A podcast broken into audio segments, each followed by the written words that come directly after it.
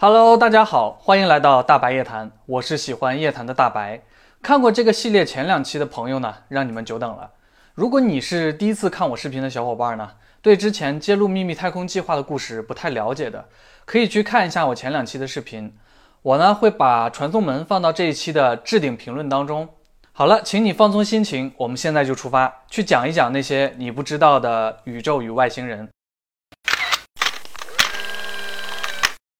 上一期我们有提到揭露秘密太空计划即 SSP 联盟的形成，这个联盟所在的一个重要的基地呢，就是月球指挥中心 LOC。据克里古德说呢，月球指挥中心的前身呢，是来自于二战德国的技术与科技，美国人呢将其改建成了如今的 LOC。那么这个神秘的基地究竟是何时建成的？又为什么会被美国人改造呢？这其中有着怎样不为人知的秘密呢？今天我们就来揭开这一层神秘的面纱。说起秘密太空计划，其科技呢是直接来源于地外生命的。在秘密太空计划尚未成型之前呢，各国就开始与外太空来到的外星种族呢有了接触。在近现代呢，最早与外星种族接触的应该就是二战时期的德国了。据说希特勒的妻子呢。艾娃·布劳恩的家族在一九三六年就曾经获得过一架坠毁的 UFO。通过对这个 UFO 的逆向工程呢，二战德国获得了不少的黑科技，不乏像纳粹中拱涡轮这样今天听起来都令人十分震惊的反重力科技。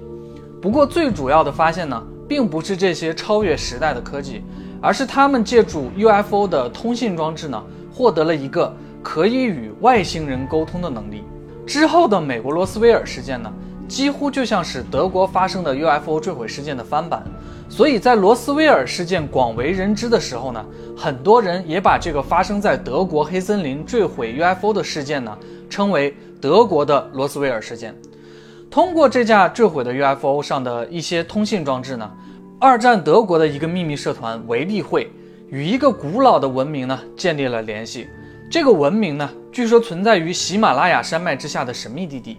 这个古老的文明呢，有着北欧人一样的外貌，他们也自称是来自某宿星的外星人。这些地底人看起来金发碧眼，身材高大，并且拥有着非常先进的科技。再加上他们生活在喜马拉雅山脉之下，这似乎呢，也能够从侧面印证啊，希特勒对于寻找纯血雅利安人和地球轴心的狂热。究竟是来自于何处了？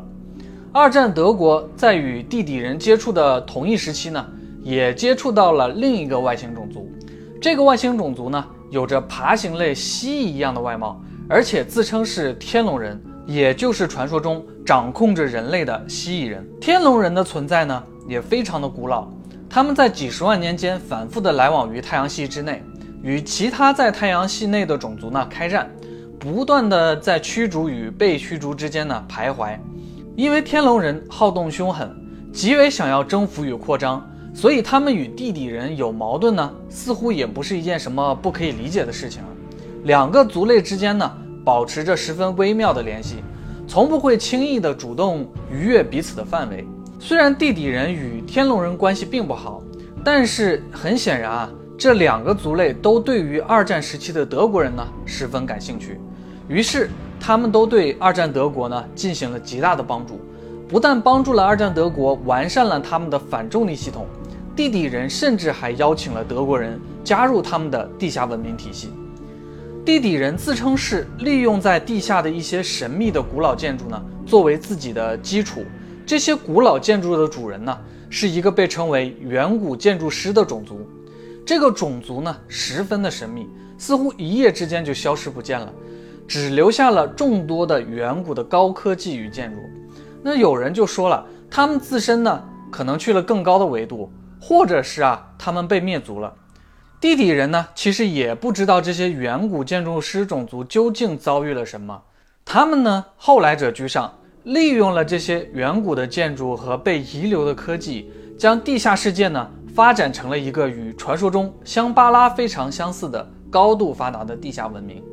在与地底人接触的期间呢，二战德国内部产生了一些变化，一些知晓了超越人类文明科技的科学家们开始不再满足于战争，他们将目光呢投向了更遥远的外太空。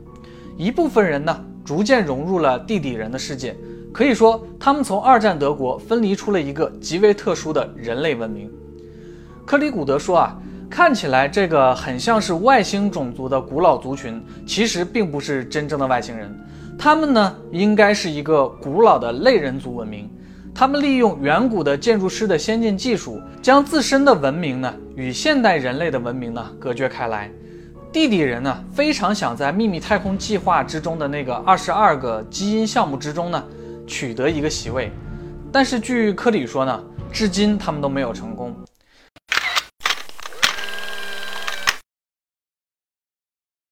在德国分离文明加入地底人之后呢，地底人向他们介绍了自己曾经的家南极洲。如果没有亲眼所见呢，可能谁都无法想象，在南极洲广袤的冰盖之下呢，竟然会有着十分庞大的古老城市群落。这些古老城市呢？并不属于地底人，但是地底人呢，却对南极洲颇为熟悉。据说呢，当年希特勒战败之际啊，并没有自杀身亡，而是带着一些精锐的部队呢，逃到了南极洲的地下城市之中。这些隐匿在南极洲的地下城市啊，也就被称为南极雅利安地下城。当时盟军佐证的资料呢，也显示啊，德军在苏联攻破柏林之际呢。无故的消失了大概六千多人和五十多艘 U 型潜艇，在后续几十年的信息情报表示，不断的发现一些二战德国军官呢躲藏到了南美洲。研究这条路线之后，则发现呢，当时逃走的二战德国军队啊，可能就选择南美洲的路线，一路逃到了南极大陆之上。早在一九三八年到一九三九年的时候，希特勒呢。也曾派出大量的远征军向南极洲进发，所以就有人推测，希特勒当时呢很可能与分离文明仍旧保持着一定的联系，选择了南极洲之下的这片城市呢作为他的一个秘密基地。克里古德就说啊，这片地下区域呢，其实由于稳固的冰屋效应呢，并不会那么容易坍塌，地下热量呢正好被维持在一个适宜居住的温度条件内。这使得南极大陆的冰层之下呢产生了空洞，南极大陆的冰盖呢就像玻璃穹顶一样覆盖在上面。在这里呢，分离文明与二战德国剩余的军队呢制造了许多反重力飞行器与先进的载具。他们知道啊，与他们有联系的天龙人实际上啊在太阳系内部都有殖民，所以他们决定呢到太空中继续发展自己的基地。于是呢，当时的德国人呢，就借助了先进的科技来到了月球。本身月球就是在外星种族划分之下的特殊地点，所以德国人当时也只能选择与自己结盟天龙人的区域内进行建立基地。在天龙人的扶持下呢，这个建立计划也得以成功的实施，这才有了之后的美国建立的 LOC 的基础。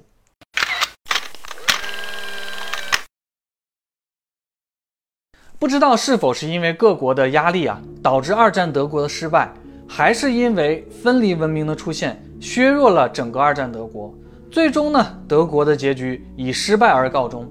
在二战期间呢，美国就开始展开了一项十分特殊的行动，即回形针计划。在一九四六年，美国政府开展的这项秘密行动中呢，大量的吸纳了二战德国当时的顶尖科学家，用以发展自身的科技力量。这些二战德国的科学家呢，几乎就成为了秘密太空计划雏形的贡献者。一部分人呢，也开始逐渐拥有了更大的权利，这成为了秘密太空计划被阴谋集团渗透的开端。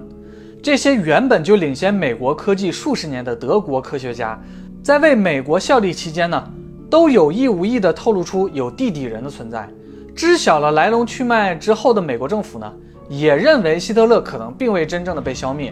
于是就有了一个令当时美国政府极度受挫的行动，在一九四六年的同一年啊，美国政府十分急切地开展了一个名为“跳高行动”的活动。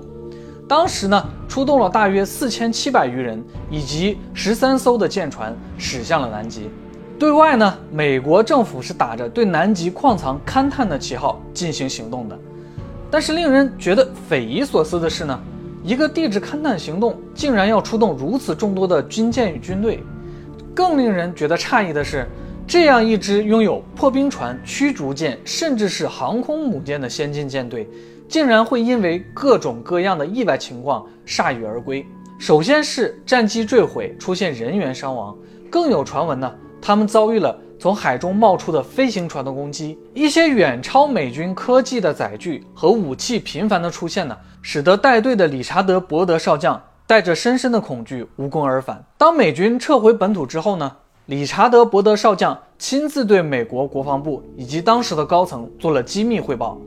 而且理查德·伯德少将也亲口承认，此次任务呢是带着有军事行动意味的活动。据说这次行动呢，让当时的美国总统杜鲁门亲自找到回形针计划当中的科学家进行对话。